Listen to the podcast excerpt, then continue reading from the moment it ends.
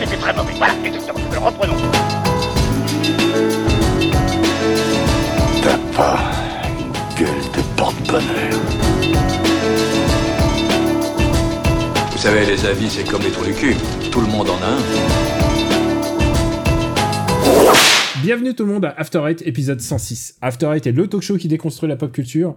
On y parle de tout, ciné, comics, séries, bouquins, et aujourd'hui, exceptionnellement, on va parler de documentaires, puisqu'on va opposer, on va faire un versus. On va parler de Tiger King d'un côté et de The Last Dance, euh, deux documentaires qui sont, euh, comme par hasard, disponibles sur Netflix, sauf pour mon camarade euh, Benjamin François, qui, de l'autre côté de l'Atlantique, est le plus grand collectionneur de nains de jardin de l'Ouest californien. Est-ce que c'est vrai, Benjamin? C'est vrai, c'est exact. J'en ai euh, 8250, très exactement, de toutes les tailles, de toutes les couleurs, et euh, be- beaucoup de modèles différents. Je collectionne aussi les fauteuils qui grincent, et Daniel, le tien m'intéresse énormément, puisque je l'entends depuis deux minutes là, et euh, je pense qu'il ferait un- un- une pièce de choix pour ma collection. C'est faux, c'est faux. Et euh, autre amateur de fauteuils qui grincent et qu'on enlève au montage, Stéphane Boulet, euh, qui est aussi... Qui Que fait- j'enlève, hein. merci. hein. Dans Super Ciné Battle, on les entend, les fauteuils qui grincent. hein. C'est Super Grince Battle d'ailleurs. Merci de, me- merci de casser ce- l'annonce de, de Stéphane Boulet.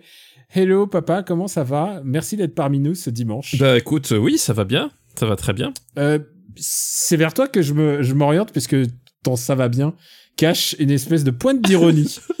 Non, du tout, alors absolument pas, Euh, absolument pas, non, non. Monsieur n'est pas content de retourner travailler. Ah voilà, Euh, c'était les Moi je voyais, c'était je voyais un journaliste qui s'appelle Pascal Pro, il disait il faut y, il faut y aller là maintenant. Premier point de thématique, je, je n'ai Voilà. jamais arrêté de travailler. Voilà, et, et c'est et c'est bien, et c'est bien ce qui me gêne. C'est bien ce qui me gêne. Euh, donc la reprise pour toi c'est enfin la reprise entre guillemets puisque c'était pas une La reprise, réouverture. la c'est- réouverture. C'est pas, pas une reprise du tout. Ouais. Euh, c'est pas une reprise du tout, vu que j'ai passé une bonne partie de la, de la journée, de la semaine et, et de toutes les semaines précédentes à, à essayer de, de préparer le bordel euh, qu'on m'avait euh, foutu sur les bras. Et euh, pour, je, je vais, je vais être franc, j'ai parlé à ta fille et elle m'a dit papa se prépare à la réouverture un peu comme les deux gars du FBI dans Die Hard. Est-ce que c'est vrai? Est-ce que c'est vrai? Est-ce que tu montes dans un hélicoptère en disant ça me rappelle le Vietnam? C'est- effectivement, Est-ce est-ce que tu es plutôt Johnson ou Johnson C'est la question. Je suis, bah, je suis plutôt l'agent spécial Johnson, évidemment. Bon, Euh, d'accord. forcément, forcément. Bon, euh, merci de, de faire la parce que même dimanche t'avais quand même du taf, donc merci de nous faire l'amitié euh, d'être là et en même temps euh, t'es en même temps notre expertise basket puisqu'on va aussi parler de basket. Euh, ce jeu euh, qui se joue à 5 contre 5, si je me souviens bien, avec des paniers à 2 et à 3 points, c'est ça? Quelque chose dans cet esprit-là. je, je, je, je, Bah, je- si si c'était à 15 comme le rugby, ce serait un peu le bordel, faut le dire quand même. Je joue Ah, le mais na- ce serait drôle. Ce serait drôle. à vous. je joue le naïf, mais putain, on, co- on connaît tous les grands jeux, on connaît tous les grands joueurs de basket. Bah oui, Platini, évidemment. Pelé, Boruchaga. Tigana, Gires, Platini. euh. Et euh, bah, toi, Benji, qu'est-ce qui t'est arrivé ce- ces deux semaines qu'on... Qu'est-ce que... Ah. Quel est ton actu? Alors j'ai lu la page du basket sur Wikipédia parce que je connaissais pas. Et puis euh, bah sinon, écoute, je suis confiné comme vous. Euh, du coup, euh, du coup, je suis pas beaucoup sorti, mais je je, je, je continue mes arts martiaux via Zoom. C'est toujours très très. Alors, explique-moi comment ça se passe. Alors comment ça se passe? Ben, C'est très simple. Donc notre maître en arts martiaux fait une conférence Zoom et puis ben, nous on, on fait les mouvements et on suit les instructions chez nous, euh, chacun de son côté en fait. Alors, j'ai une image, et c'est une image qui me vient de Tortue Ninja, le film. Euh, j'ai- c'est sûrement très proche. J'ai une image de Splinter qui est dans sa cage et qui imite euh, son, son maître et dont Bah il voilà, regarde bah les ça. mouvements. C'est c'est ça en fait. C'est exactement Voilà, ça. Alors pour, le, pour le- la self-défense, c'est un peu compliqué parce que euh, oui, évidemment, c'est un peu plus dur de se rouler au sol ou de faire des, des clés de bras, tu vois, quand t'es tout seul. Mais pour tout le reste, globalement, ça se passe quand même pas trop mal. Ah, tu peux faire quand même, tu peux t'entraîner au clé de bras. te- tu dois. Euh, non, ton- on essaye, mais globalement, on mouline dans le vide, c'est quand même pas, quand même pas super euh, efficace. Mais par contre, pour tout le reste, tout ce qui est. euh, Bah, tu peux t'entraîner au clé de bras, t'es marié quand même, Benjamin, maintenant, je veux dire. tu vrai, pourrais, euh, si Je- tu je veux. pourrais. Je me, disons que ma femme ayant été ceinture noire de Hapkido, je ne sais pas si j'oserais quand même. hein. Je vais peut-être pas prendre le risque. c'est ça, c'est genre, est-ce que, est que, est que pour la blague ça vaut le coup? Je suis pas sûr. C'est plutôt elle qui me pèterait le bras. Donc, euh, donc voilà. Et toi, papa, euh, est-ce que tu, tu fais des arts martiaux en te préparant? Est-ce que ou alors euh, est-ce que tu, tu fais du tir à l'arc, j'en sais pas, comment tu te prépares un peu? Ah bah bien sûr, bah on a eu le temps, on a eu le temps de faire du, du tir à l'arc hein, d'a- d'ailleurs. euh, On a fait de la euh, vara pendant ouais, cette semaine. Bah déjà, fallait bien mettre de la viande dans le frigo, donc le tir à l'arc c'était un peu indispensable. Effectivement, voilà, c'était ça, c'était ça le truc. Non, non, mais écoute, on a, on a continué à préparer le jardin là. Euh, J'ai découvert le, le bonheur infini de la motoculture, figure-toi. ça fait partie des choses, euh, des, Quoi, des choses qu'on. t'as motoculté ton, ton terrain? Ah, une partie de mon terrain. euh, sur combien, de- combien genre euh, Euh, sur euh, 20 ou 30 mètres carrés, je crois que comme ça. Donc pas grand chose. Alors, moi qui ai, qui ai habité un temps à la campagne, et plus aujourd'hui malheureusement, parce que j'aurais bien voulu, mais euh, pour euh, donner une idée aux gens, motoculter le terrain, c'est très très physique en fait. oui, oui, en fait, bah, j'ai découvert, j'ai découvert qu'en fait, le, le- le principe du motocultage, pour ceux qui ne savent pas, euh, ce moi au début, je croyais que c'était juste accompagner, accompagner la, la, la bestiole qui avance. En fait, non, non. non, tu Tu dois l'empêcher, tu dois, tu dois la planter et l'empêcher d'avancer pour ça motoculte. Donc c'est ça le truc, c'est que t'as le moteur qui, qui pousse la machine vers l'avant et toi tu dois la maintenir en place pour que, au lieu d'avancer, bah, elle, elle laboure la terre quoi. Et en fait quand tu t'aperçois de ça, surtout qu'en plus le motoculteur que j'ai, si tu veux, il est pas vraiment de dernière génération, hein, euh, et ben en fait tu te rends compte que c'est hyper physique. Et euh, du coup parfois quand tu quand tu vas trop profond pour essayer de ressortir la machine du trou que tu viens de creuser avec, enfin c'est voilà, tu, j'ai découvert pas mal de choses, mais il y a un côté satisfaisant de, de, de, voir la terre se faire motoculter. J'aime bien comment tu dis ça. Il y a un côté très satisfaisant, euh, même très apaisant. Mais le seul problème, c'est que c'est en, en plus, si, tu le fais en plein soleil, mais c'est un truc à perdre 10 kilos, quoi. C'est un truc ultra physique. Et, et moi, j'avais toujours peur, c'est parce que je voyais mon père m'autoculter, euh, c'est que euh, bah, tu tombes dessus, en fait. Et comme il y a c'est des lames et tout, euh, c'est, c'est je trouve que le, de tous les instruments de la ferme, c'est un des plus inquiétants. Parce que là, il suffit d'une irrégu- irrégularité dans la terre pour que tu te, pour que tu te vautres, en fait. C'est ça qui le rend fascinant quelque part, tu vois. Et tu crois que ça va faire la même fascination euh, Tes enfants vont avoir la même fascination que moi j'ai eu en regardant le motoculteur euh, de mon Ah père? mais mes enfants sont, sont- sont fascinés par la par le motoculteur, surtout qu'en plus euh, derrière on essaye, tu sais, t'as certaines racines que tu que tu enlèves avant parce qu'elles sont trop épaisses et des choses comme ça. Et genre quand ils voient le motoculteur broyer ces, ces foutues racines, il y a, il y a une sorte de satisfaction chez eux, voilà, qui leur économise des heures de, de travail dans le jardin. Tu peux pas savoir. Et puis il y a des jets de, de cailloux parfois. Il y a parfois des, ouais, des cailloux. C'est pareil, on a essayé de déblayer les cailloux avant, mais euh, voilà, Bah ouais, non, partie des petites y- choses. Il y en aura toujours et ouais non non c'est pas. Et en plus euh, de mon temps j'ai envie de dire euh, on mettait on mettait pas de lunettes, euh, il y avait pas de gants, euh, c'était à la barbare et. Et Les gars, vous savez que ça, ça me rappelle une anecdote, une anecdote qui va à la fois concilier mon amour des arts martiaux et la passion motocultage de Stéphane, et c'est ça qui est absolument extraordinaire. Alors, on est quand on t'écoute, voilà. Je sais pas quand j'étais à la fac, quand j'étais à la fac, je faisais du Yosekan Budo et notre maître, on l'appelait Tortue Génial parce que c'était un, c'était un petit vieux qui avait vraiment l'air de rien, euh, mais qui te retournait en deux temps trois mouvements parce que voilà, tu, tu prenais pas forcément super au sérieux, mais derrière le gars, il avait quand même de l'expérience. Mais c'était euh, c'était Tortue Génial aussi pour le côté un peu papy pervers, tu vois, il faisait, il faisait des petites blagues aux nanas, enfin il était un petit peu, un petit peu malaisant. Et ben ce gars-là, un jour, euh, il a eu un accident de motoculteur qui lui a emporté le bras Ah. et il en est mort. Oh merde, putain Oh la vache. Ah, Et donc, tu vois, Ah, c'est- ouais. c'est- alors Ouais, c'est- alors- C'est vraiment, faut vraiment faire attention. Les motoculteurs, euh, c'est dangereux. alors comment on en est arrivé là Je sais pas parce que c'est. Eh ben, on en est genre, arrivé là par les arts martiaux et le motocultage. J'attendais, euh, une fin heureuse dans cette histoire, mais en fait, il y a pas de Ah non, fin. une fin heureuse avec le motocultage, ça n'existe pas, Daniel, sache-le. Donc Oh là là, là, ok, c'est glauque. Euh, Stéphane, attention à toi. Parce que même en étant 9ème dan de Yosekan Budo, euh, Tortue Géniale, eh ben voilà. Le motoculteur. Ah bah la clé de de bras contre le motoculteur, ça sert à rien. Voilà. Et quand on sait que son, son, son instrument de motoculture, il l'a récupéré quand même dans la grange en feu, euh, je veux pas dire, il y a, il y a peut-être un complot là-dedans. Le truc a survécu à un incendie, alors t'inquiète pas qu'un un rouquin chauve, ça lui fait pas peur. hein. Ouais, ça lui fait pas trop peur, effectivement. Euh, bah pour ma part, moi, je suis, je suis confiné comme vous. euh, J'ai j'ai pas de, j'ai pas, j'ai pas d'actu. J'ai même en actu culturel. Euh, bah je suis, je suis, bah j'attends les, j'attends les films qui reviennent au cinéma, comme tout le monde. J'attends les jeux qui sortent, mais qui sortent pas vraiment. Et donc, je me suis mis à euh, une série qui s'appelle The Shield. Ah, Ah. Donc vous, vous êtes, vous, vous avez vu The Shield tous les deux, c'est bon là. Je suis- oui, on euh, est- Plus deux fois même. Plus- Ouais, ouais, je peux euh, trois fois, euh, personnellement. Ah, trois fois Stéphane, deux fois moi, donc euh, Eh ben, on vous- a vu The Shield. Je comprends pourquoi vous aimez ça. Et en fait, euh, quand je voyais cette série là, pour, j'ai fini la première saison ce matin. Euh, D'abord, c'est de la très bonne série à regarder euh, quand je donne le biberon, parce que je cherche une bonne série de biberons. Et, euh, et tu vois, voir des, des toxicos se faire flinguer par des flics corrompus, euh, voir des, des, des proxénètes à Los Angeles, et, et, et des mafieux, mafieux chicanos et tout. Je Et trouve- c'est les flics, les proxénètes. et- surtout. oui, souvent. En plus. Eh ben, donc euh, oui, non, vraiment, il y a, s'il y a que du positif dans cette série, c'est vraiment une bonne série du matin. Et quand je dis du matin, c'est 7h30. Donc euh, voilà, 7h30, mon petit épisode de, de The Shield. Euh, je, au début, j'avais du mal à trouver mon groove parce que j'ai besoin que les protagonistes, euh, ils me soient sympathiques. Moi, Ah c'est- mort. C'est- c'est- ça fait compliqué. Ah, t'as quand même Claudette, t'as quand même Claudette et, Dutch qui sont quand même les, un peu les, les, les compas moraux du, euh, de, de, de la série. Et heureusement, justement, justement, parce que heureusement qu'ils sont là, parce que sinon c'est c'est compliqué, quoi. Mais, mais le truc, c'est que ce qui est intéressant avec Dutch, c'est que en plus, c'est peut-être un des plus capables, mais c'est le mec qui se fait bully par tout le monde parce qu'il a une tête de. bah oui, il a une tête de de, Be- de Benoît Brisefer, quoi. Il a une tête. euh, ouais, il, complètement. Ouais. il a une tête de Ouais, gen- ouais. il a une tête de gentil. Alors, euh, d'accord, euh, il trouve les assassins, mais par contre, il se fait bully, il va pleurer dans sa voiture euh, tout seul, et, sans doute, il, enfin, il mène une vie, euh, une vie pathétique. Y a donc oui, moi j'ai besoin de de- d'aimer le protagoniste. Et sans tomber dans l'excès de NYPD qui est te faire aimer le protagoniste et ensuite le rouler dans la boue pendant quatre saisons en lui tuant ses deux femmes et son enfant et je pense je pense à Denis Sipovitz qui a quand même perdu coup sur coup au moins deux partenaires ensuite il a perdu sa femme Euh, genre il y a une balle perdue dans un tribunal un truc qui n'arrive plus tu vois et, et donc ouais, j'ai besoin de drama pour m'identifier. Et là, j'avais vraiment du mal parce que je vois quand même ce gros baraquet qui, qui a joué The Thing avant quand même.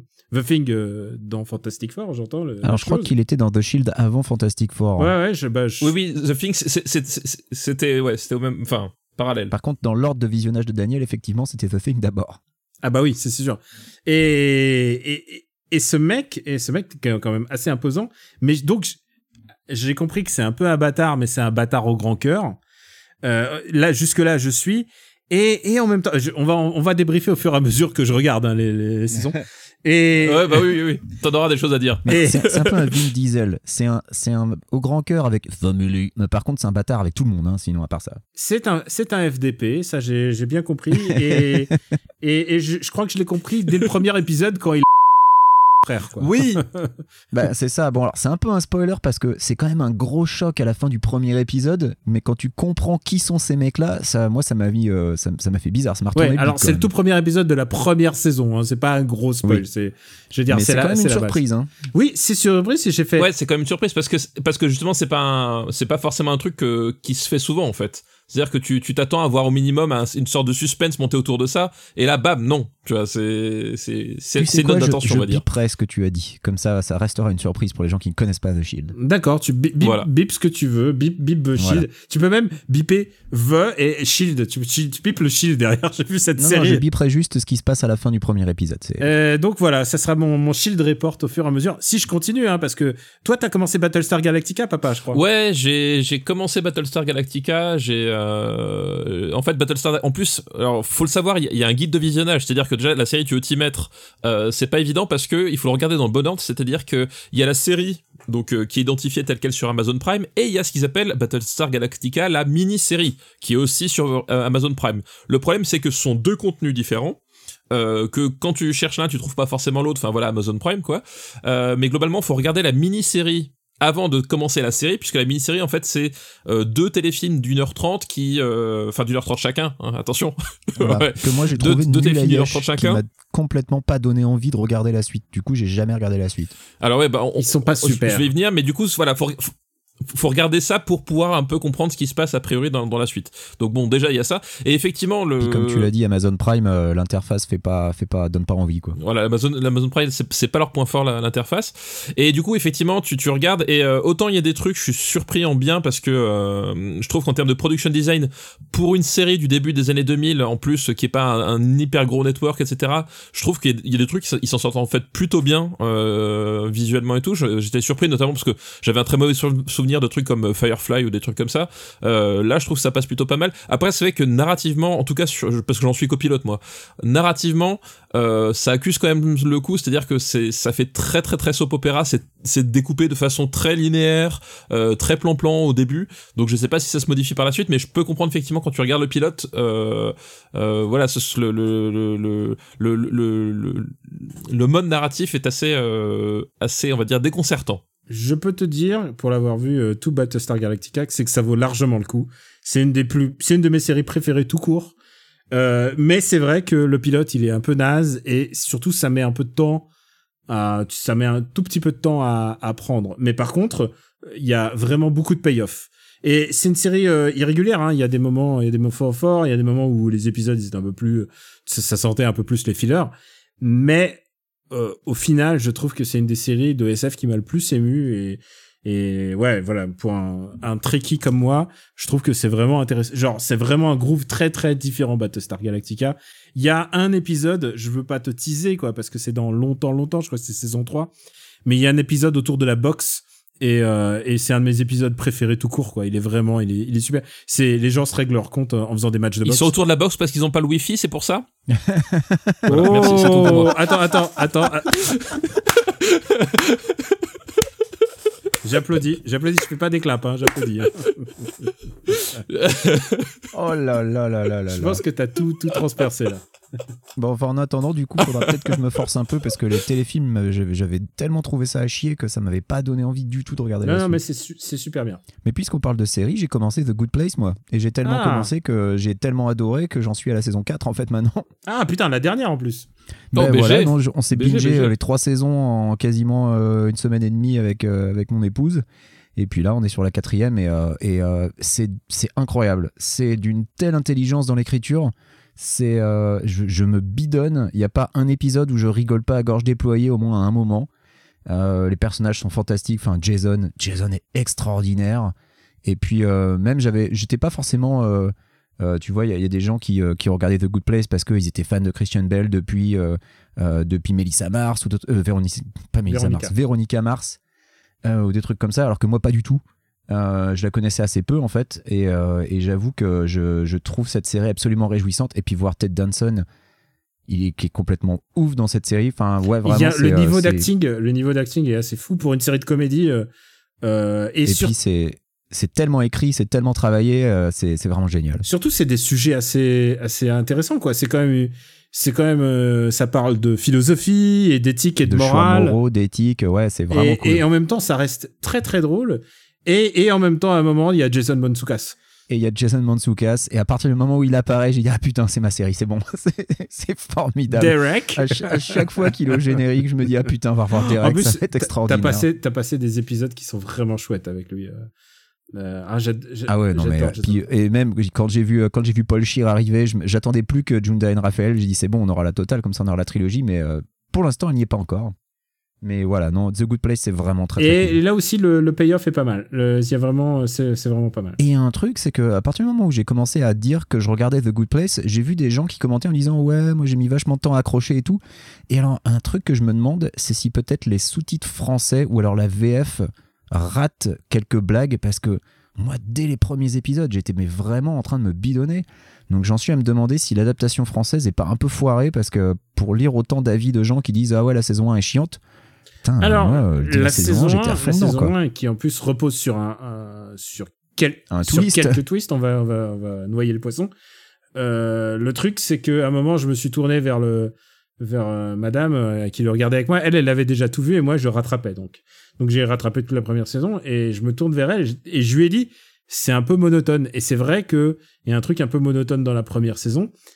Et je lui je lui ai dit un truc et elle m'a dit ah mais euh, genre tu verras. Et en fait euh, en fait j'avais j'avais vu assez tôt ce qui allait se passer.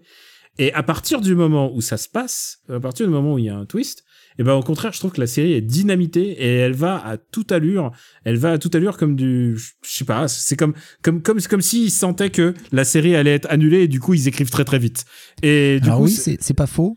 Euh, ça va à toute suis berzingue et j'aime bien ça C'est pas faux, mais je personnellement, la première saison qui, euh, qui c'est vrai, prend un peu plus son temps pour, pour poser les bases, il y a quand même des perles d'écriture dedans, enfin, des, avec des personnages vraiment chouettes. Donc, euh, moi perso, je voyais pas le temps passer, même sur les premiers épisodes. hein. C'était vraiment. euh, je trouvais ça euh, vraiment brillant, quoi. Brillant, c'est le mot. bah bah écoute euh, débrief euh, débrief bientôt on pourra faire un épisode entier mais je suis en train de me dire Voilà, la vitesse à laquelle on va, je pense que d'ici deux jours, on a fini. Non seulement ça, d'ici deux jours, t'as fini, mais en plus, euh, on n'a même pas commencé les, les sujets qu'on s'était dit qu'on allait faire dans cet épisode. c'est ça. Alors, on enchaîne. Pourquoi est-ce que je perds mon temps avec un branquignol dans ton genre, alors que je pourrais faire des choses beaucoup plus risquées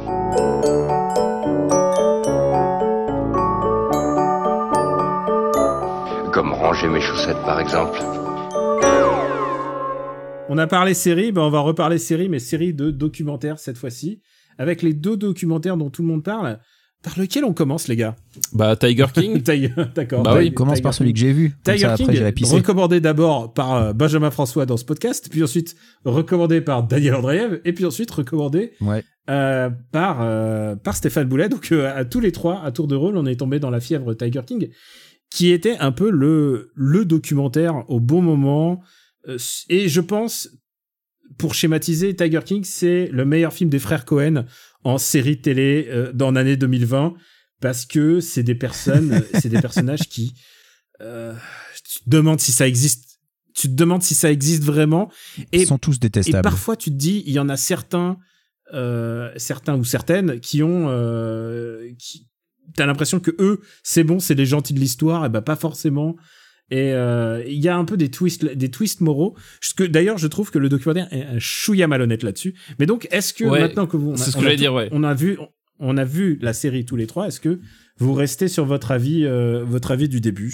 Si tu veux commencer, Benji, euh, tu peux y aller ou papa. Ben, écoute, euh, moi je vais, euh, je vais paraphraser euh, le- l'illustre Karim Debache quand il parlait de, de King of Kongs en disant euh, Vous voyez des personnages comme ça et vous vous dites si c'était des personnages de fiction, j'y croirais pas.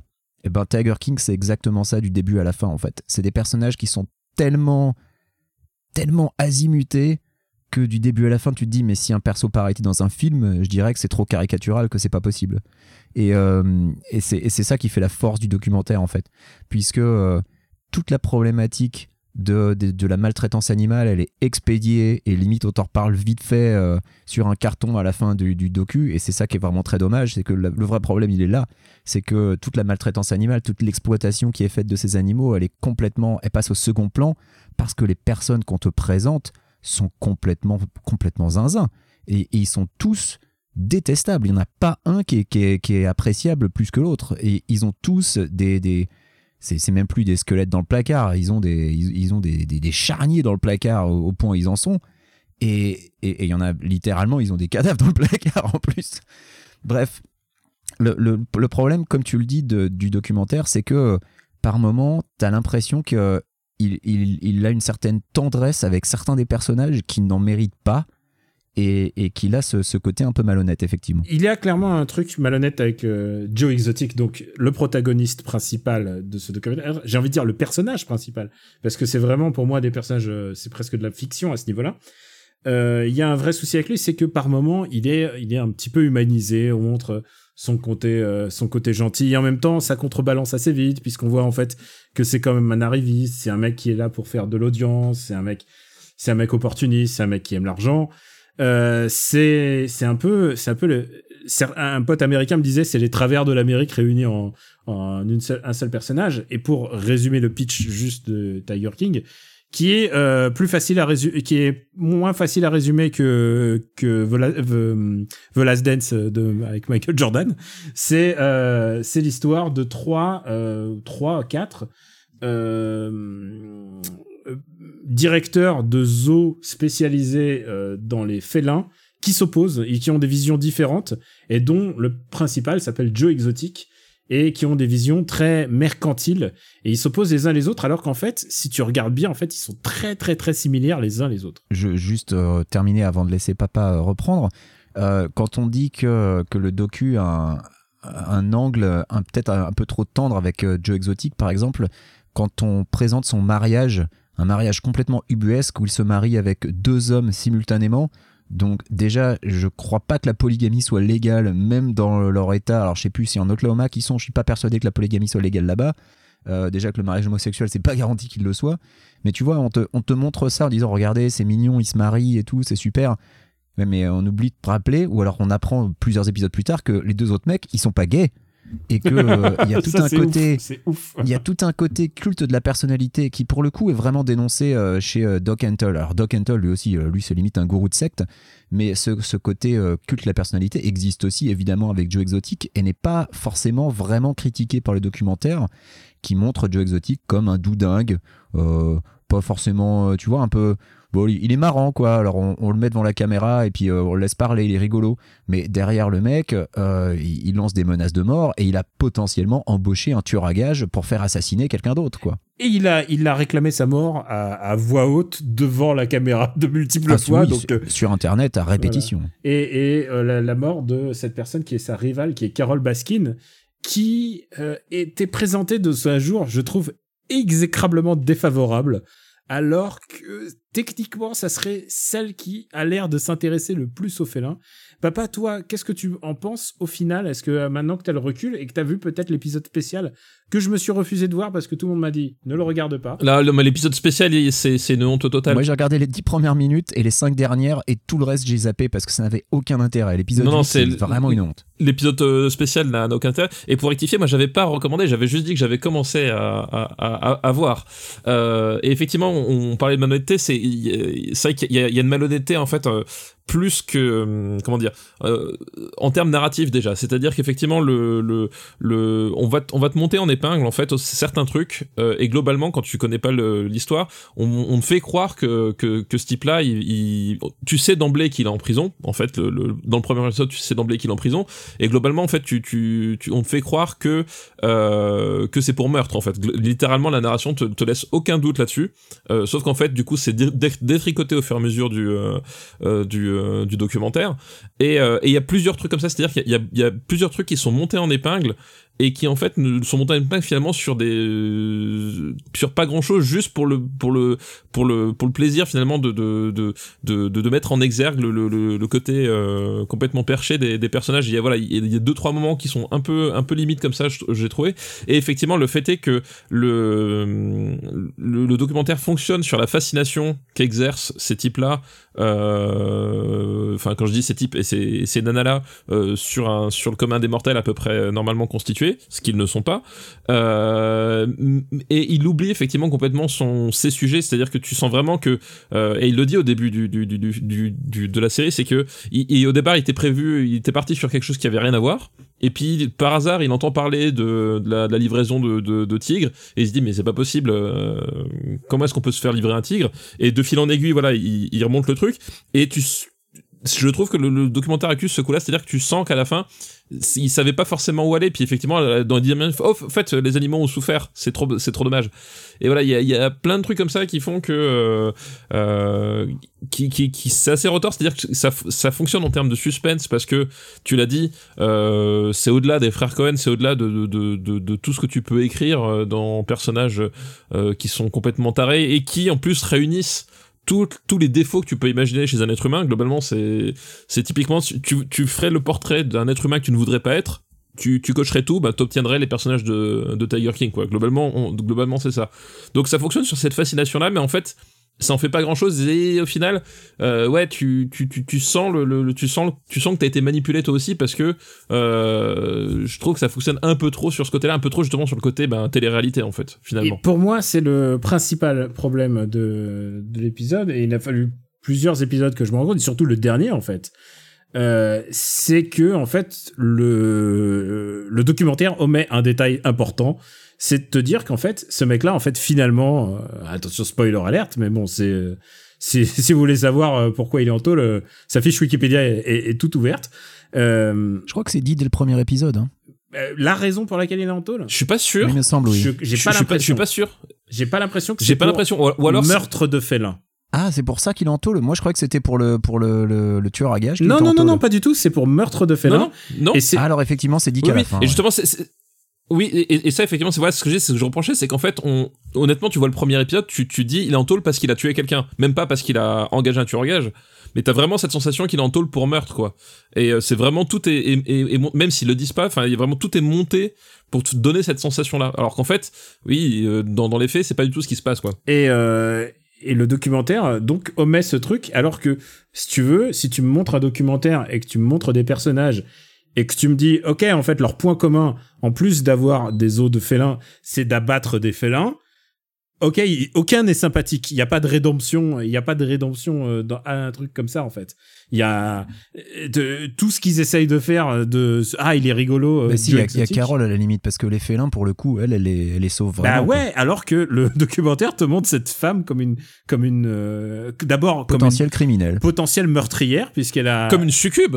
Comme une succube. Enfin, littéralement, quoi. Non, non, mais euh, donc du coup le, le, le documentaire joue avec ton, euh, avec avec avec tes attentes et, et, et, et je me suis senti un peu floué d'avoir détesté comme tout le monde Carole. Carole, elle était tellement énervante, t'avais envie de T'avais envie, t'avais envie de lui, lui- lui planter des fourchettes dans la main, quoi. Elle était, euh, elle- je, Hello, old cool cats and kittens. oui, j'en pouvais plus à la fin. Et en plus, et en plus en disant qu'elle est mégalo, mais comme tous les autres, hein, ils sont tous, ils sont Ils tous, sont tous mégalos. ouais. complètement abusés. Euh, Il y en a un, et comme tu le disais, il a un culte sexuel autour de lui. Euh, Ah oui, non, mais c'est ce que j'allais dire. Moi, celui qui s'en sort le mieux et de façon complètement scandaleuse, c'est Doc Antle, en fait. Ah, mais lui, Honnêtement, ouais. euh, Doc Antle, ouais, il y, y avait tellement. Enfin, je veux dire, ok, effectivement, je trouve ça intéressant de, de, de, charger euh, Carole Beskin parce qu'elle a, elle a ses travers. Enfin, tu, tu vois la façon dont elle utilise notamment ses, euh, ses volontaires. hein.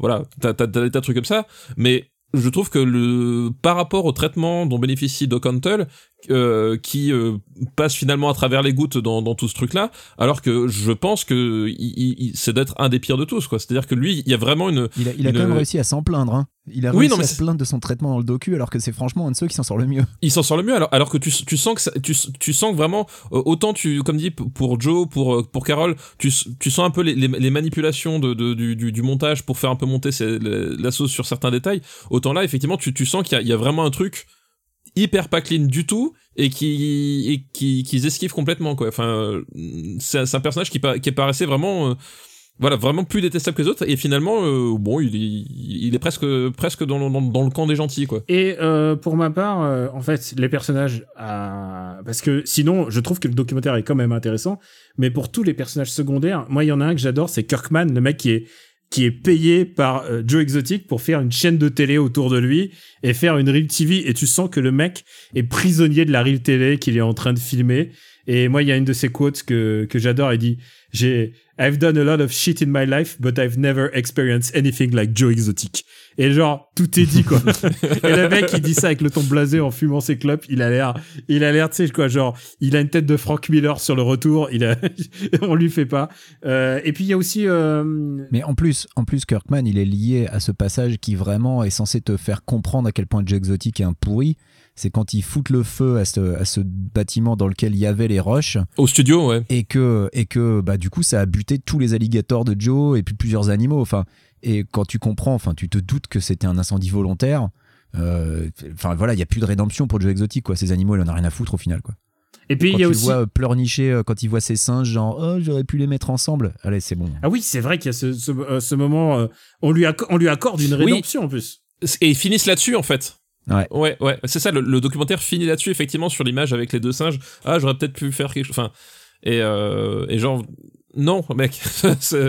Non, là c'est là c'est trop puis tard. pour m'être euh, renseigné un peu, il y a ce- le personnage de Saf, euh, qui est euh, le un des un des personnages dirigeants du zoo, qui est euh, ce vétéran euh, ce vétéran trans euh, d'Afghanistan et d'Irak qui a perdu sa main euh, bouffée par un par un tigre. Par un tigre. et qui est présenté et qui est présenté comme une femme et genre et tu fais ah non non il y a un truc qui cloche et effectivement si tu te documentes c'est c'est pas du tout c'est pas du tout comme ça qu'il se présente et, et et ça laisse ça laisse un goût un peu amer en fait en fait le Joe Exotic je, je me suis senti je me suis senti un peu arnaqué en fait Euh, j'ai l'impression que ce documentaire moment elle me dit des choses pas exactes à chaque fois pour pour avoir un, un truc. Par contre, je recommande vraiment le visionnage parce que c'est c'est, Ah c'est- pareil. c'est fou c'est c'est au- aussi bien aussi bien que ce soit story télé et qu'ils aient un scénario euh, et qu'ils aient un scénario ok mais ces personnages existent Oui, oui, bah oui, tout à fait. Non, mais euh, il faut, il faut absolument le voir, mais en ayant euh, toujours à l'esprit que ce qu'on te montre est quand même super orienté et que euh, et voilà, il faut pas, euh, il faut pas avaler tout cru tout ce que le- le- les réalisateurs du docu euh, te présentent. on, va peut-être parler euh, d'un documentaire. Alors maintenant, on a parlé de, de personnes qui ont vraiment existé. Maintenant, on va parler de choses un peu irréalistes. On va parler de The Last Dance avec un personnage de fiction puisque c'est le pote de Bugs Bunny. Oui. c'est Michael Jordan. C'est ça, exactement. C'est l'alien. qui- moi, je vous laisse, hein, le rap, ça m'intéresse pas. hein. C'est le pote alien de, de Bugs Bunny, donc euh, Michael Jordan. The Last Dance, du coup, là, on en est au- on a vu l'épisode 8 euh, au point où on en est?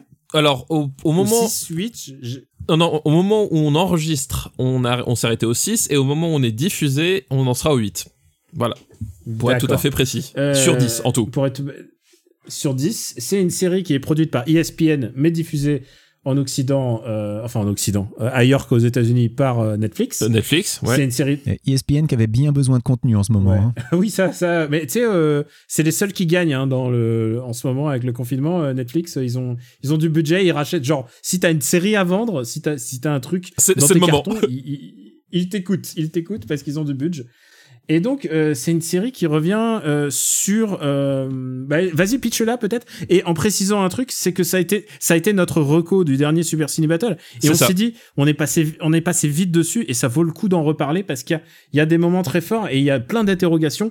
Et moi, je suis pas fan de basket. J'ai vu aucun des matchs de basket en question à chaque fois. Toi, tu les as sûrement vus quand t'étais gamin. Moi, ça me passait complètement au-dessus. Mais par contre, moi, les personnages m'intéressent et surtout, il y a une vraie dramaturgie euh, qui est là aussi. euh, Il y a aussi un storytelling, mais qui est, je trouve, vachement plus honnête. Oui, complètement. Maintenant, si tu veux ouais. nous pitcher, euh, si tu veux nous pitcher, euh, papa, puisque tu es vaguement connaisseur. Voilà, bah, euh, The, Last, le The Last Dance du, du titre, en fait, c'est le surnom qu'avait donné Phil Jackson, donc le- l'entraîneur des Chicago Bulls à l'époque, à euh, cette saison 97-98.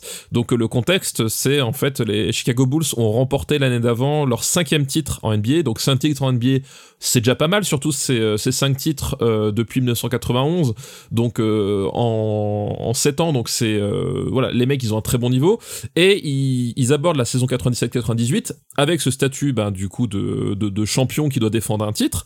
Euh, donc l'enjeu c'est est-ce que euh, est-ce qu'ils vont aller jusqu'au bout et est-ce qu'ils vont gagner un sixième titre ou pas? Mais c'est surtout qu'en fait en parallèle de ce challenge purement sportif, il y a tous les coulisses, c'est-à-dire que euh, c'est le moment où globalement le, le, staff de l'équipe pense déjà à l'après Jordan, puisque Jordan à ce moment-là est quand même plutôt euh, à la fin de sa carrière et, plutôt à la fin de ses contrats aussi. Il y a toutes les histoires des contrats.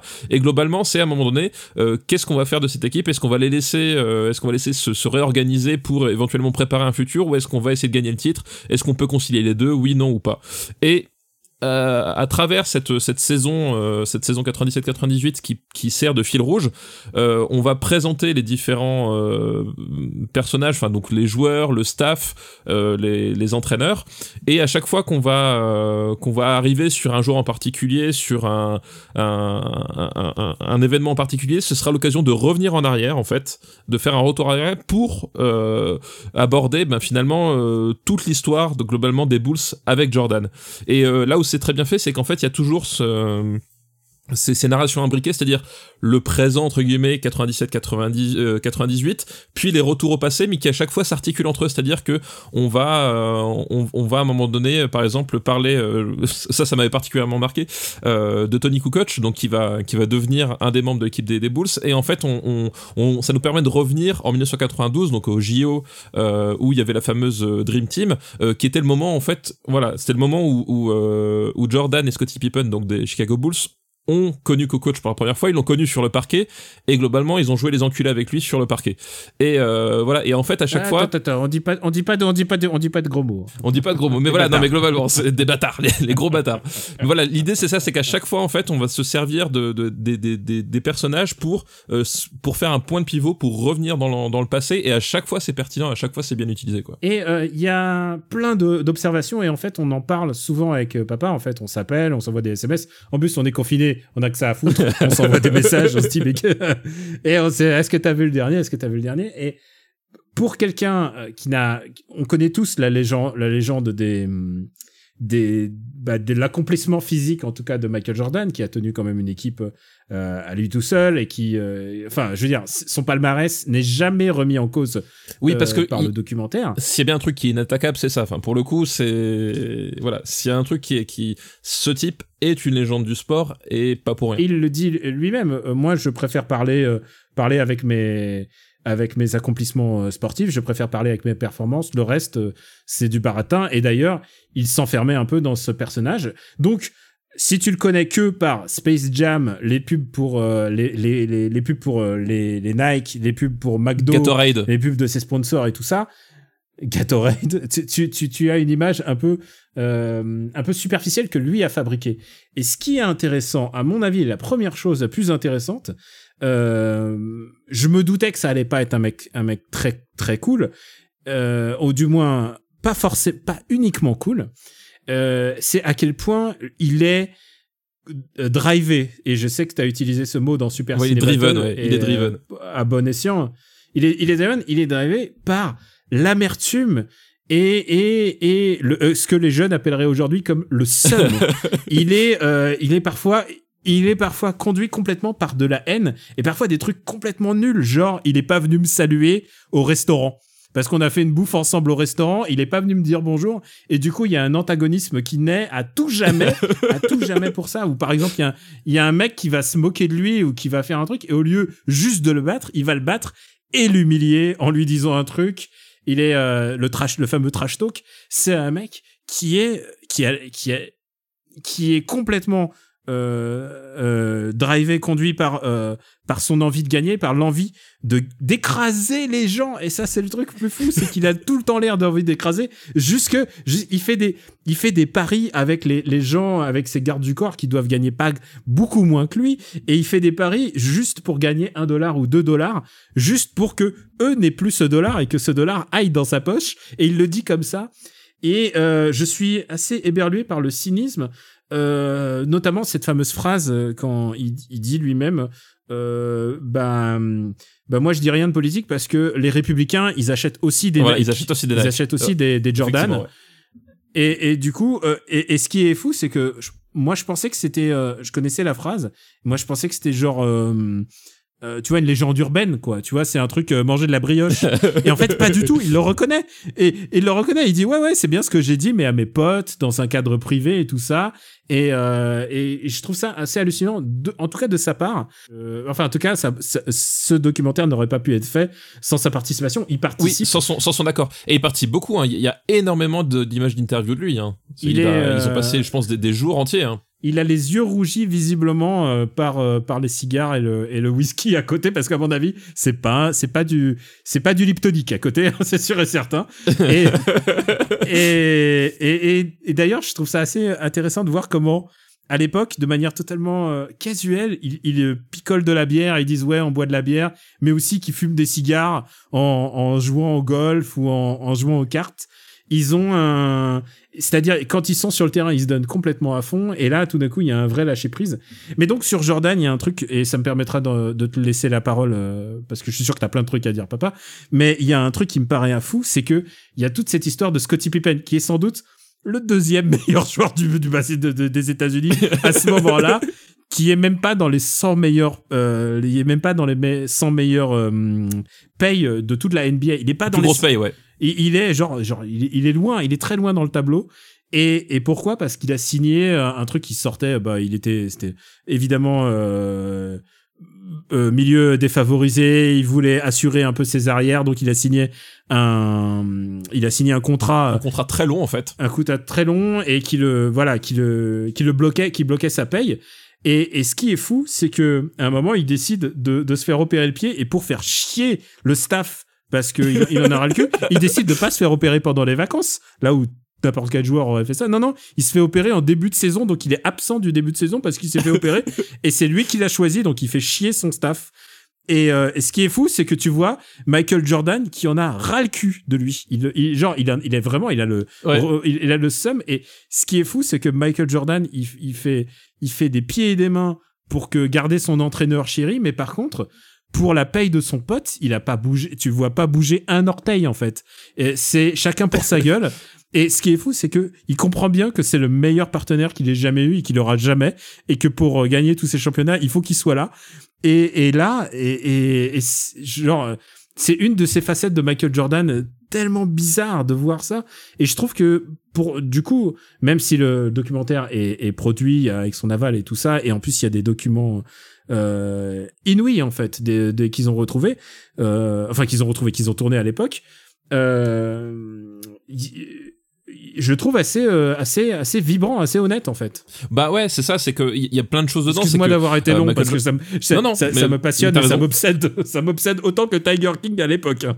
T'as, t'as, t'as tout à fait raison. Et euh, non, ce qui, ce qui est détonnant, c'est que Michael Jordan, effectivement, c'est, c'est peut-être l'un des sportifs les plus filmés tous azimuts euh, de l'époque et peut-être même de tous les temps. C'est-à-dire que euh, des, des- les images des fameux dunks, des choses comme ça, enfin, on les a tous vus, même quand on suit pas le basket. Enfin, c'est des trucs, c'est une iconographie finalement culturelle qui dépasse vraiment complètement le simple cadre du du du, euh, du sport et, du basket, hein, comme peuvent le faire certains sportifs ou voilà, euh, par exemple même Tiger Woods pour le pour le le golf, on sait tous à quoi ressemble Tiger Woods, qui est Tiger Woods, même si on connaît absolument pas son palmarès et même si on n'y connaît rien en golf quoi. Euh, enfin bon, dire que le golf est un sport, bref. Mais euh, passons là-dessus. Euh, mais ce qu'il y a de fou, c'est que malgré malgré ça, c'est que c'est un documentaire qui est euh, The c'est bourré d'images inédites, c'est-à-dire que euh, globalement en fait ils ont fait euh, venir une, une équipe de tournage euh, pendant toute cette saison-là qui, qui a filmé quantité de documents incroyables. Et justement c'est là où tu vois euh, tous ces moments de lâcher prise. C'est là où tu vois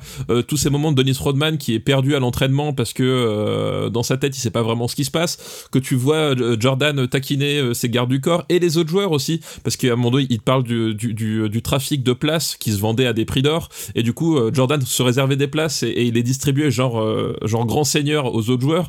T'as as tous ces moments là en fait qui qui qui à l'époque je pense ne devaient absolument pas sortir et qui ont été filmés qui ont été captés qui sont réutilisés c'est enfin la quantité d'images inédites est incroyable. Et en plus la enfin le, grain je, pense que ça doit être filmé en, en 35 parce que c'est pas du tout un grain un grain télévisuel. Enfin c'est il y a vraiment un, cachet euh, incroyable à ces images. Et donc t'arrives à voir plein de matos euh, inédits et à la fois euh, on arrive au moment effectivement Jordan il a vraiment plus rien à prouver à, personne. Et il a cette dose d'honnêteté en fait même si il est dans le déni sur certaines choses hein.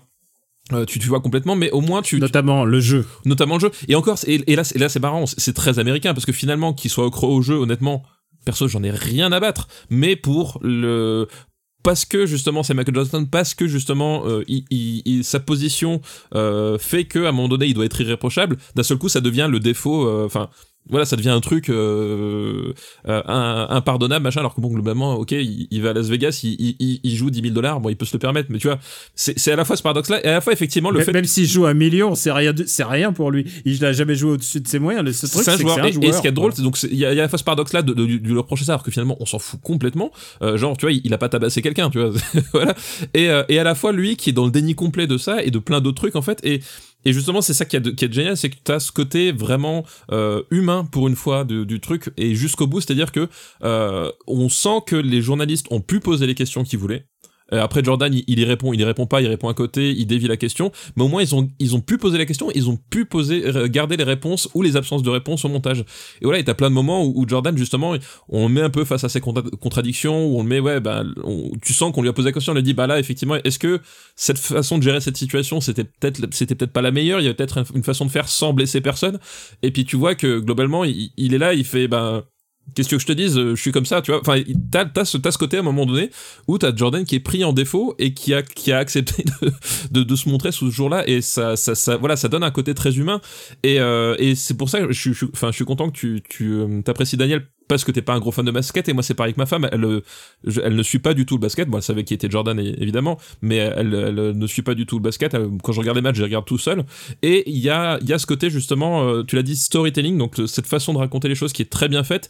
Et ce côté, euh, ce côté, ben, on va chercher des failles chez, chez, des, chez, des, chez, chez ces êtres humains euh, qui se répondent. Voilà, il y a, euh, il y a toute la rivalité avec Isaiah Thomas à un moment donné où, où, où tu vois que chacun a eu, euh, a eu a pu donner sa version et, et se confronter. Enfin, et euh, voilà. Et, et je trouve Ils ça. ont ils ont l'air tous odieux. Et ouais, voilà. Et en plus, bah, tu- moi, ce qui m'a, pas choqué, mais parce que bon, je connaissais un peu le personnage, mais genre j'étais, j'étais scié quand quand euh, quand Charles Barkley, donc euh, qui qui à l'époque jouait chez les Suns, Charles Barkley qui et qui joue aussi d'ailleurs dans dans Space Jam hein, pour le coup. C'est un des un joueur de basket qui se fait voler son son mojo par les par les méchants.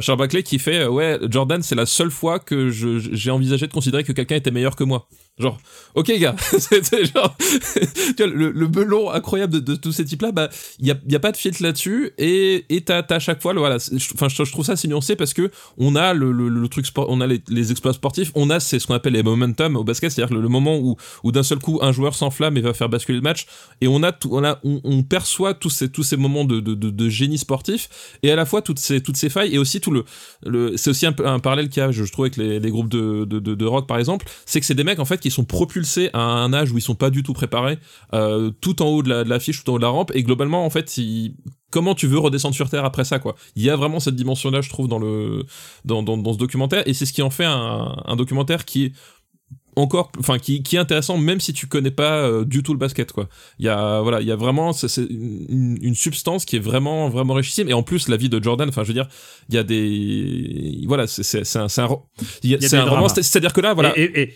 j'ai pas vu, j'ai Voilà, pas vu ça. les derniers épisodes, mais C'est je ça. sais ce qui va Exactement. arriver. Là, on a l'épisode drama. 6 et donc là les épisodes 7 et 8 qui vont qui vont sortir dans l'intervalle euh, on voit où s'est arrêté l'épisode 6 moi je sais ce qui va se passer je sais ce qui va se passer dans la vie de Jordan je sais ce qui va se passer dans la vie personnelle et sportive de Jordan et ceux qui savent pas les épisodes 7 et 8 euh, accrochez-vous parce que euh, vous allez en prendre plein la gueule parce que ce type là a aussi une vie euh, une vie romanesque quoi c'est une vie romanesque et, euh, et donc c'est tout ça qui en font je pense un vrai grand documentaire au-delà de la de, de, de la de la passion que tu peux avoir pour le basket quoi. Et il y a plein de trucs que je trouve à, à dire vraiment de, de bien sur ce documentaire. D'abord, tu l'as dit, il y a la narration, c'est-à-dire c'est compliqué, hein, toute la masse de documents, oui. de vidéos Ouais, qu'ils ont est c'est pertinente, la masse, et qui et, et qui en même temps fait des va-et-vient dans le temps, et tu sais très bien où tu es, où tu te situes dans le temps, tu sais très bien quelle est la problématique de 92 par rapport à 98, tu sais très bien où tu te situes à chaque fois dans chacun des documents, tu te perds jamais, c'est vraiment c'est c'est limpide, c'est euh, c'est vraiment ultra bien utilisé. C'est hyper bien raconté. C'est le, le, le montage est exceptionnel. Vraiment, c'est un, un modèle. Et hein. et il y a un autre truc que j'adore, c'est aussi, euh, c'est aussi la, la, la masse de contributions euh, et la pertinence de ce qui est dit par les journalistes, par exemple les journalistes sportifs qui sont qui sont invités à témoigner, des gens qui étaient sur place à ce moment-là, qui ont parlé à Jordan, euh, qui ont interviewé Jordan. Les interviews de Jordan d'époque, elles sont à, à- celles où Oui. il kiffait avec les lunettes de soleil, elles sont à, à pleurer. c'est c'est genre que c'est aujourd'hui quelqu'un qui ferait de la... aujourd'hui un, un responsable de com te dirait c'est pas possible, c'est ne fais pas ça. Et euh, il y a il y a plein il y a plein de, de choses fabuleuses. Il y a il y a des intervenants pas mal. Il y a genre il y a Obama. oui, Obama qui en plus est présenté, je sais pas si t'as vu, comme ancien, ancien habitant de, de Chicago. C'est super, c'est super drôle, quoi. ancien ancien gouverneur. mais oui, mais oui, mais et, et, et, et pas que lui, il y a Clinton Il y a, aussi. il y a Clinton qui, aussi. lui ouais. aussi enfin euh, Ouais, c'est- non non vraiment et il y, a- il y a Justin Timberlake et Nas à un moment Oui, Justin Timberlake et, et- et- et- ça et va Nas. Non mais oui, oui, puis euh, non, ça puis- va dans ça va dans tous les sens et ouais il y a y a en plus évidemment euh, les anciens les anciens joueurs qui participent Steve Kerr que je connaissais pas moi tu vois euh, bah, Steve moi, Kerr je- qui, quand qui, je connaissais un peu le basket qui, est l'entraîneur actuellement des, euh, des la Golden génération Grant Voilà, bah, qui, est- qui est actuellement le, le, le, le- le- l'entraîneur des, des, euh, euh, des euh, Golden State Warriors. C'est lui qui a, enfin, c'est lui l'entraîneur de l'équipe qui a, qui a, qui a, qui a tout, tout raflé ces dernières années. Tu vois, le, le type, il a, il a, une, il a une carrière quand même euh, assez impressionnante, quoi. Et, et bien sûr, il y a Kobe Bryant, euh, puisqu'il y a ce fameux match euh, Bah qu'ils ouais. ont fait ensemble et euh, dont on nous a beaucoup parlé en fait, euh, qu'au moment des documentaires lors du décès de Kobe Bryant, qui et, mon, et tu vois complètement la ligne droite à tracer entre Michael Jordan et Kobe Bryant, Ah bah oui. entre le passage Oui. de flambeau Et et, sur- évident, ouais. et surtout leur attitude de vie, parce que Kobe Bryant, il, ça avait l'air d'être le même Gus, hein. ça avait l'air d'être le même Gus qui, qui est c'est- là pour t'écraser. oui. Et il y a un Oui, autre- oui, c'était le même, même type, ouais. et là, on a, on a l'air de croire que c'est je suis négatif euh, pour euh, Michael Jordan. Pas du tout. Je, maintenant, c'est de l'histoire, c'est fascinant à regarder, c'est passionnant. Et en plus, lui-même témoigne, ce qui donne encore plus de crédit à ça, parce que il est mis devant ses, Ouais, complètement. il est mis devant ses contradictions du passé. Par exemple, soi-disant, il veut participer à un effort politique, euh, la société, tout ça, mais en même temps, il n'a pas été un, il a pas été un, un, un, un, un- c'était quoi déjà? C'était le candidat de Caroline du Nord qui était noir face au mec, Oui, le, c'est ça, voilà. face au mec le plus raciste du monde, quoi. C'est comme si, euh, c'est- quoi?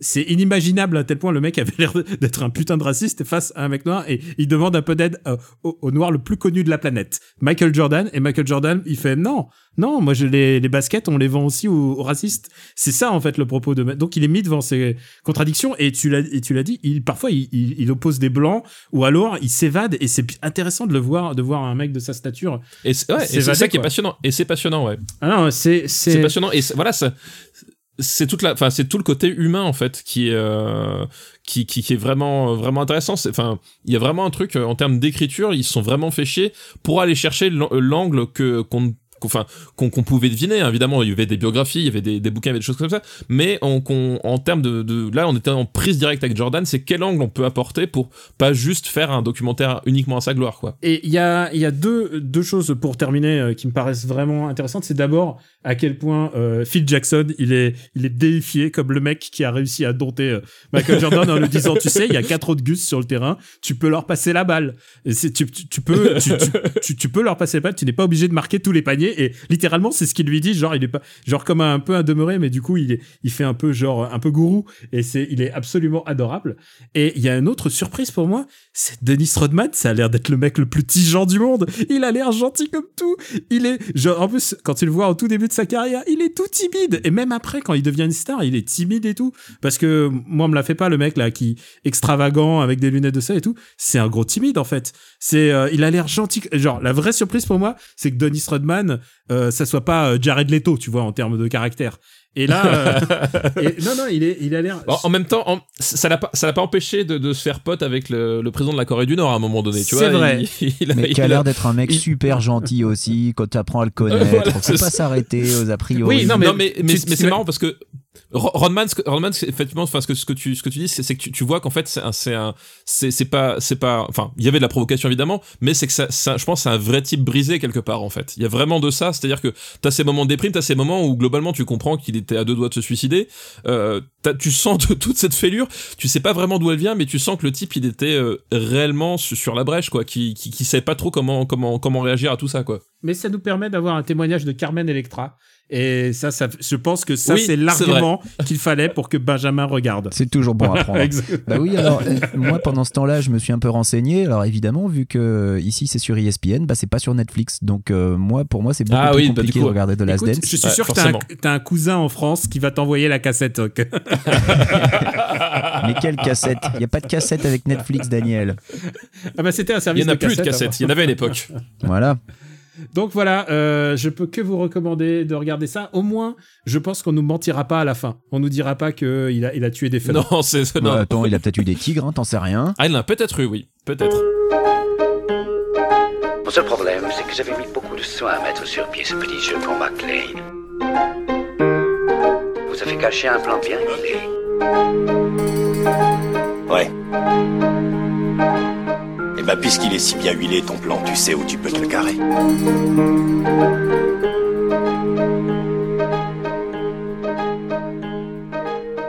After Eight est un titre trompeur parce qu'à la fin, on balance nos recommandations. Donc en plus euh, de documentaire, on va vous recommander. Je crois que c'est une euh, reco commune. C'est rare qu'on fasse une reco. C'est vrai. Ouais. Tout C'est le vrai, monde, c'est vrai. tout le monde est passé par là. Benji, Papa et moi, nous allons vous recommander un jeu.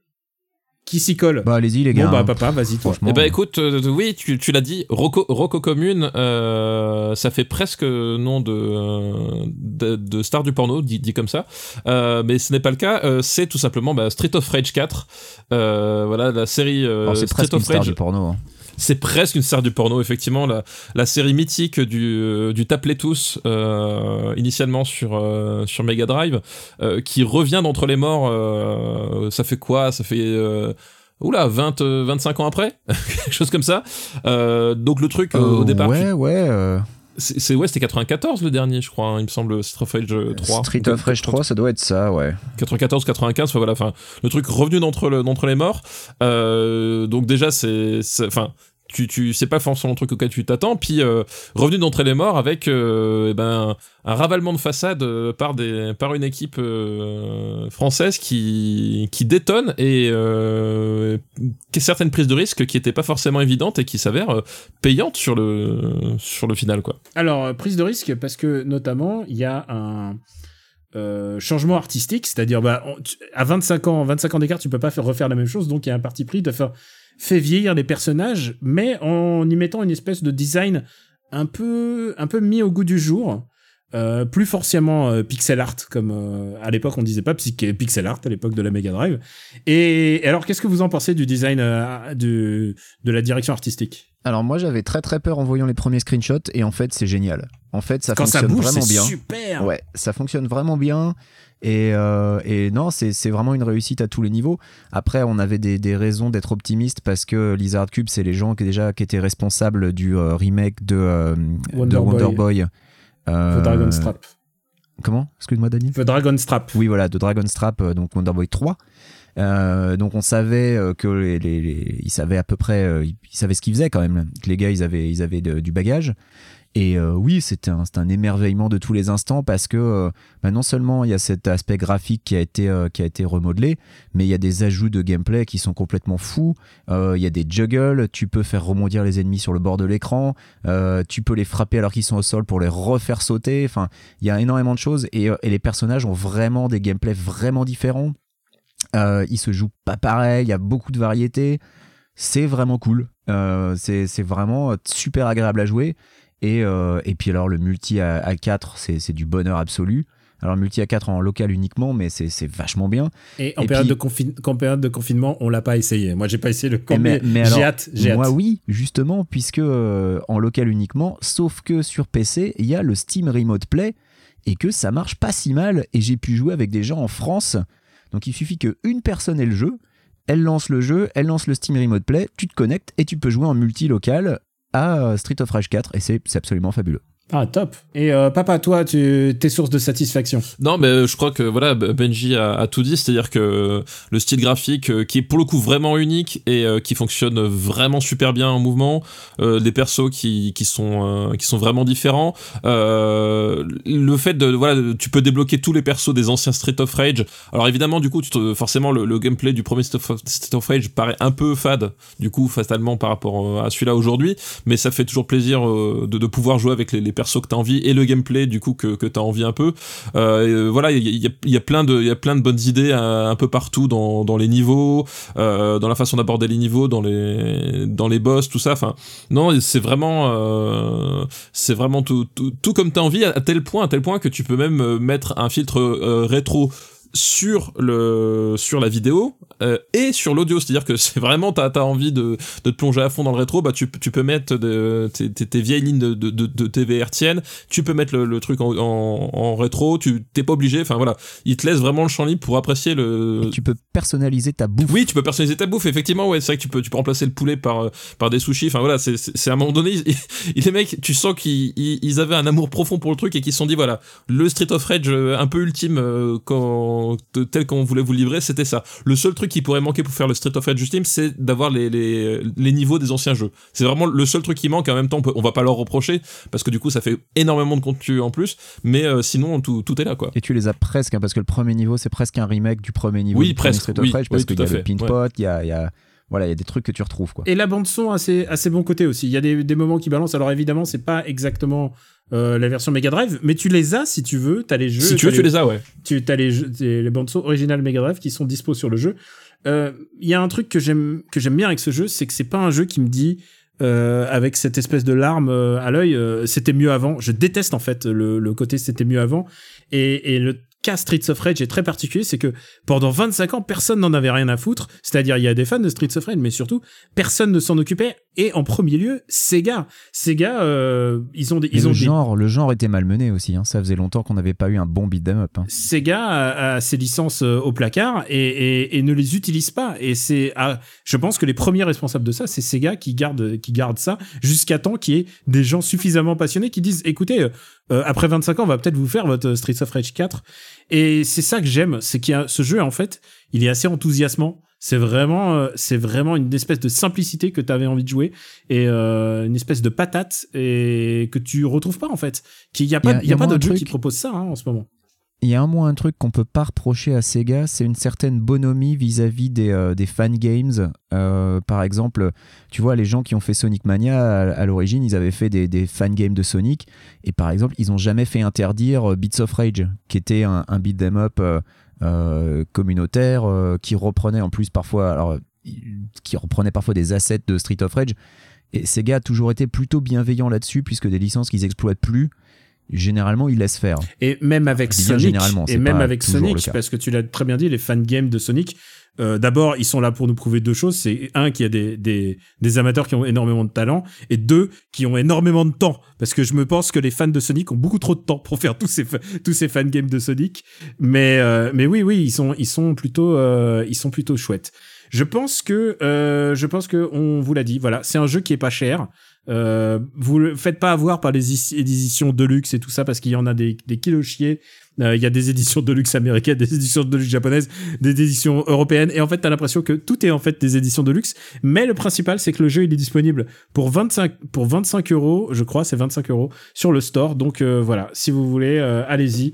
Euh, Streets of Rage et hési- hésitez pas. C'est vraiment, euh, c'est vraiment le beat'em all qui font, qui, qui me fallait en ce moment.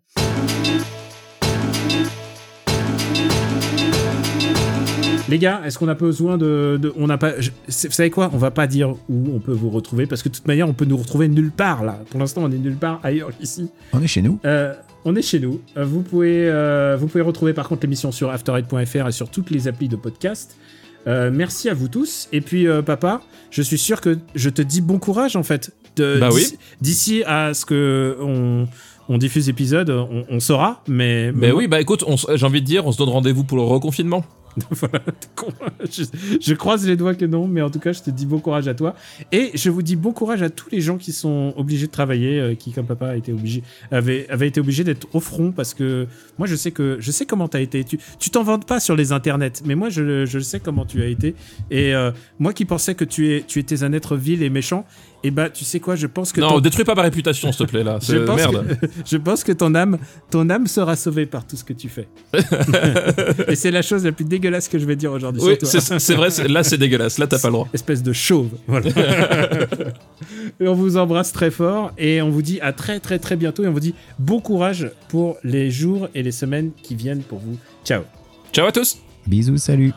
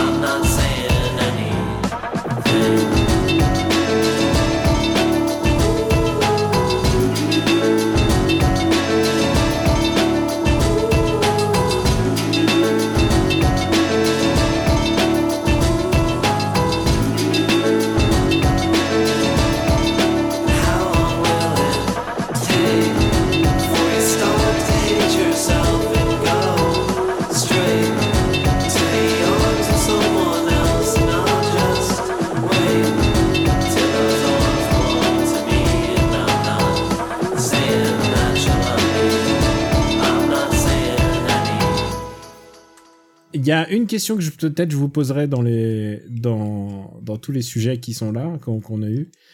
Euh, Il y en a, un, c'est votre setup PC préféré. Et alors, tu sais quoi euh, Alors Daniel, Euh, c'est quoi ton setup PC préféré Moi, c'est celui qui marche. C'est quoi ton modèle de carte mère Quelle est la fréquence de tes barrettes de RAM Et euh, À quelle vitesse va ton lecteur de DVD Je pense qu'il y a qu'un seul truc qu'on pourrait, que- qui pourrait être rigolo en ce moment, puisque ça va être la fin du confinement, c'est vos me- les meilleurs huis clos de la pop culture. Voilà. Voilà, moi j'attends encore la fréquence de ton processeur. Euh, 33 MHz. Ah oui, on se fait pas chier, monsieur est un bourgeois. Ah bah avec mon 386, c'était obligé. Ah, hein. tu m'étonnes. Allez, on fait un clap, Avec ça y au moins 4 mégas de RAM, puisque t'es bourge. Putain, tu, tu, tu te souviens C'était une bonne époque. Bah. Euh, on devrait faire un truc les vieux PC, avec euh, on parlerait que de Pentium. Euh, ouais, encore Pentium, c'est c'est limite Et- de Sound. Blaster. Ça existe, Bah oui, bah- ça existe presque encore. Et de Sam et Ah, d'Adlib. putain. La Sound Blaster 16. Exactement. Avec, l'adresse IRQ et DMA pour que ça marche dans les jeux. Ah, il faut, eh, mais surtout, il faut, faut repositionner le autoexec.back et le, Ah bah, sans a- le. Ouais, et le config sys. exactement. et le config sys, parce que, Ah, putain, c'est, c'est à ça qu'on voit, qu'on est des vieux quand même. Mais eh, c'est c'est l'époque où il fallait quand même un petit peu avoir du poil au couille pour faire tourner un jeu, quoi. C'était euh, c'était autre chose. Hein. Ah, c'est, une phrase très toxique, mais j'approuve complètement. Non, mais Ça sent le mec qui a, qui a bougé le TCP/IP pendant, pendant- alors que, alors que l'imprimante était en train d'imprimer quelque chose. voilà. T'avais un virus d'internet sur l'imprimante. Non, mais c'est Henri. Il a mis un virus d'internet dans Henri, l'ordinateur. Henri. Tu Henri. sais que, tu sais que madame a eu un collègue qui s'appelait Henri. Et, et je lui ai retrouvé l'extrait. Et les gens, ils ont fait, Henri. Henri. Elle était incroyable cette pub. Elle était, mais c'est pas un grand mec qui l'a réalisé, c'est pas genre euh, David Lynch ou un truc comme ça? Ah, je sais pas. C'est pas Fincher, un truc de ouf qui, enfin, je sais plus. C'est pas à l'imprimante. C'est Henri. Il a mis un virus d'internet dans l'ordinateur. Et là. Henri. Ah là là. Euh, attends, je cherche le, le conducteur. T'as regardé dans le garage? Ouah Ah, j'allais dire dans la cabine, mais c'est bien aussi le garage.